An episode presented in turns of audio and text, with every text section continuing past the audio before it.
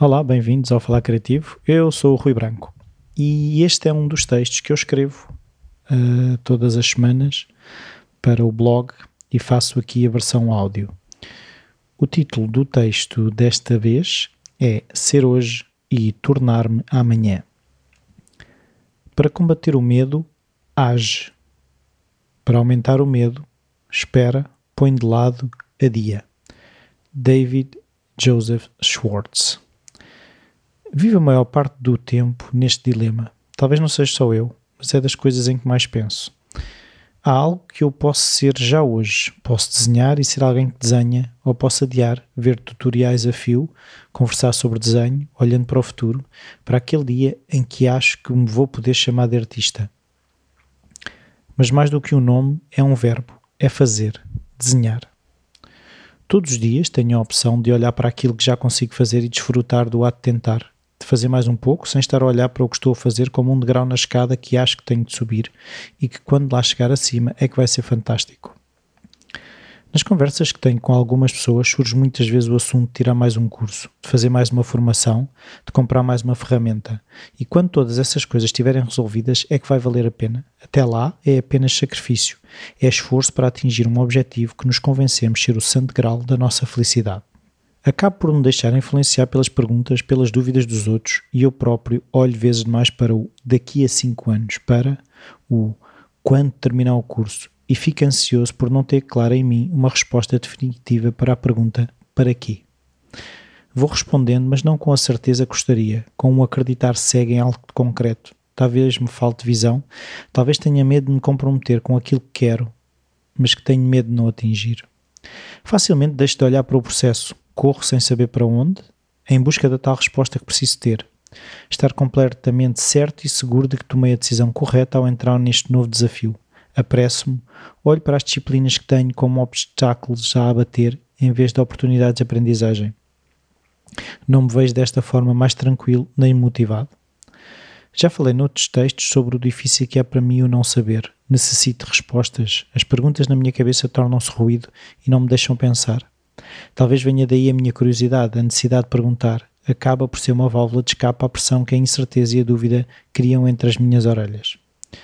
Ser hoje é simples, é tranquilo, é paz. Tornar-me amanhã é complicado, é dúvida, é incerteza, é medo, é guerra.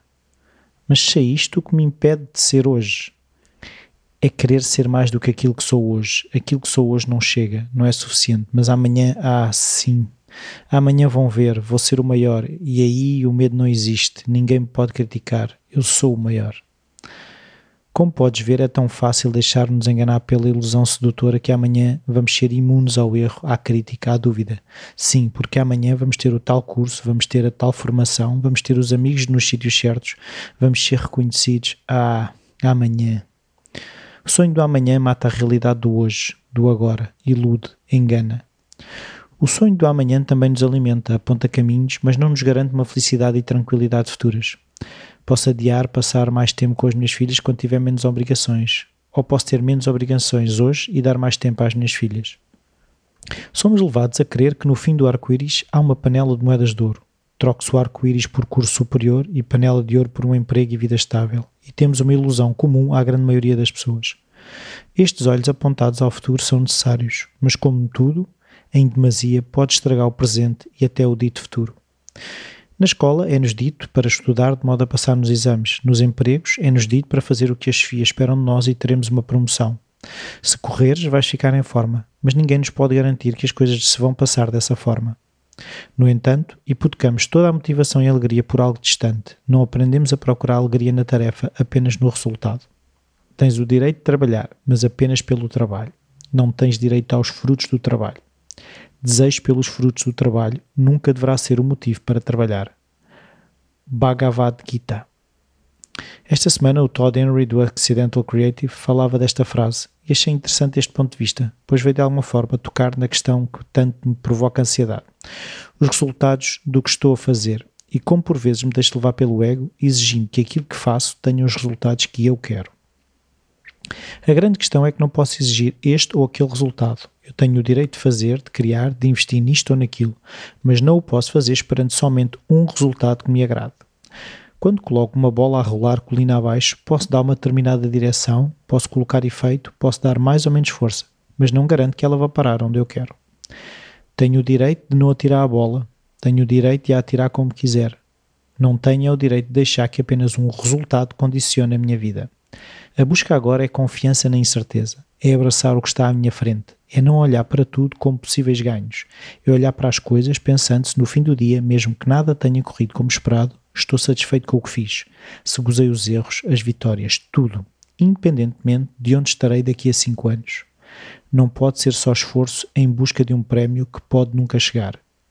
Lembra-te, não tens de saber tudo, muito menos adivinhar o futuro.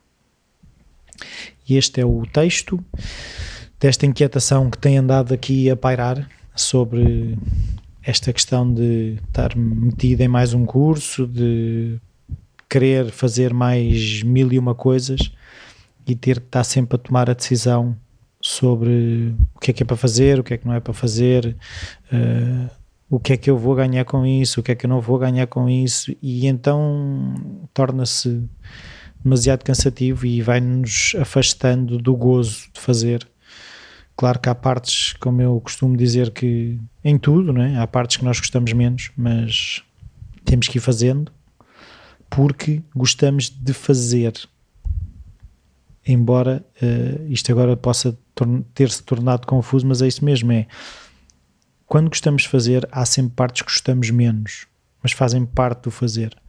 A questão é quando eh, estamos a fazer só porque achamos que isto vai resultar naquilo ou no outro.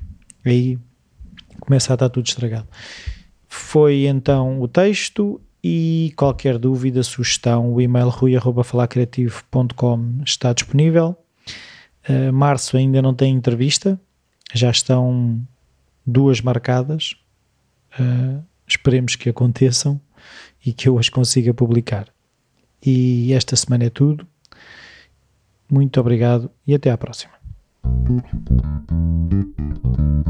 うん。